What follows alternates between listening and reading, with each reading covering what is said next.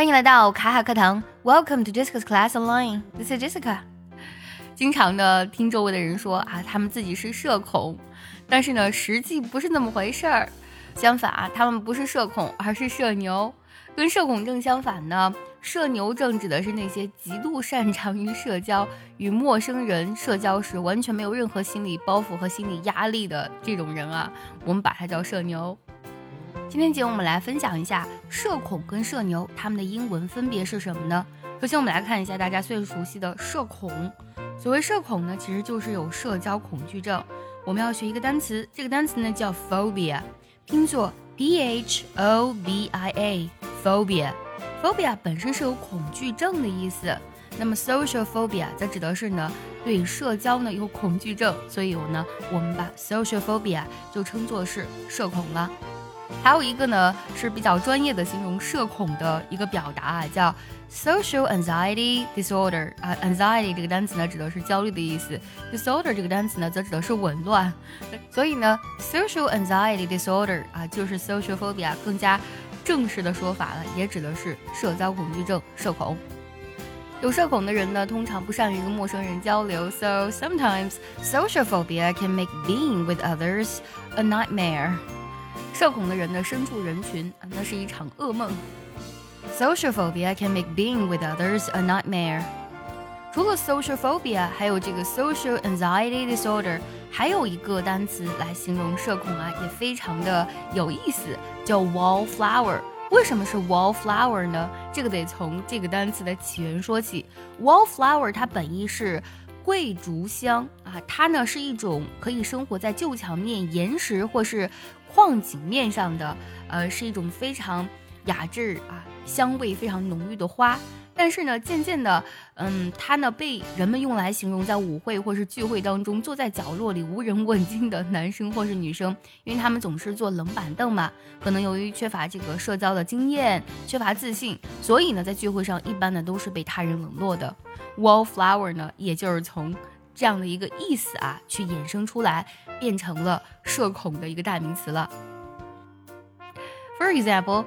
Uh, sooner or later, someone would take pity on the poor flower and ask her to dance. 迟早会有人可怜那个没有舞伴的害羞的姑娘，请她跳舞。Sooner or later, someone would take pity on the poor wallflower and ask her to dance. 想要第一时间的获取卡卡老师的干货分享，比如说怎么学口语，怎么记单词，我年纪大了能不能学好英语，诸如此类的问题呢？请微信加 J E S S。I C A 六六零零一，也可以点开节目文稿，点击查看，加我的微信哦。说完了社恐的三个表达，我们接下来看一下社牛怎么说。社牛呢，其实有点像交际花的这种感觉了。他们在社交当中与他人互动当中呢，游刃有余。所以的话呢，有一个单词就特别适合它，叫 butterfly。Social butterfly 就指的是交际花了。A social butterfly is someone that likes to be sociable and interact with others, but does not usually belong to a specific social group. 这个形容非常贴切啊，因为我们都知道蝴蝶在采花的时候呢，飞来飞去，这儿飞一会儿，那儿飞一会儿，它并不专属于某一个特殊的社交群体。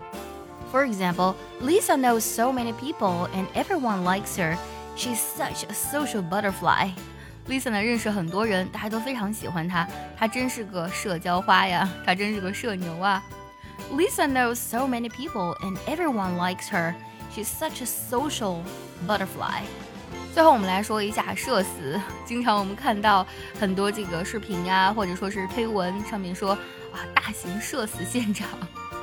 那什么是社死呢？社死呢就是在某些社交场合你感觉到极为的尴尬。尴尬到想死的状态，就俗称社死了。它有一个非常正式的表达，就是社会加死亡。不过社会呢，要是一个形容词啊，social death。Social death is the condition of people not accepted as fully human by wider society。啊，社死啊，就社会性死亡，指的是被社会忽视、孤立或是隔离的感觉，这个叫 social death，社死。这是它的一个非常正式的表达。但其实我们很多时候大型社死现场 就是那种极度极度极度尴尬的那种场面啊，所以的话呢，用尴尬这个单词呢，也可以来表示社死的这种状况。我们尴尬有好多个单词，比如说有 awkward，拼作 a w k w a r d，awkward。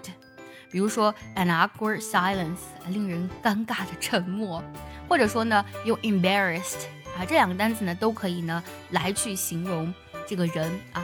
Embarrassed 指的是窘迫的、极为尴尬的，拼作 e m b a w r a w s e d。Embarrassed。比如说啊，这个句子当中的这个主角就非常的尴尬了。The chair broke when Tim sat on it.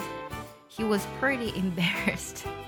Tim 坐上椅子的时候呢，这个椅子给断了，然后他非常的尴尬。简直是大型的社死现场啊！ 这种情况有点像啊，就是电梯里面呢挤满了人，结果呢你最后一个上去，然后电梯超载了，就这种尴尬啊！今天节目我们分享了非常实用的表达，从社恐、社牛到社死啊，每一个表达其实都非常的和我们的生活贴近。那么你是社恐还是社牛呢？你有没有社死过呢？也欢迎留言告诉我哦。See you next time.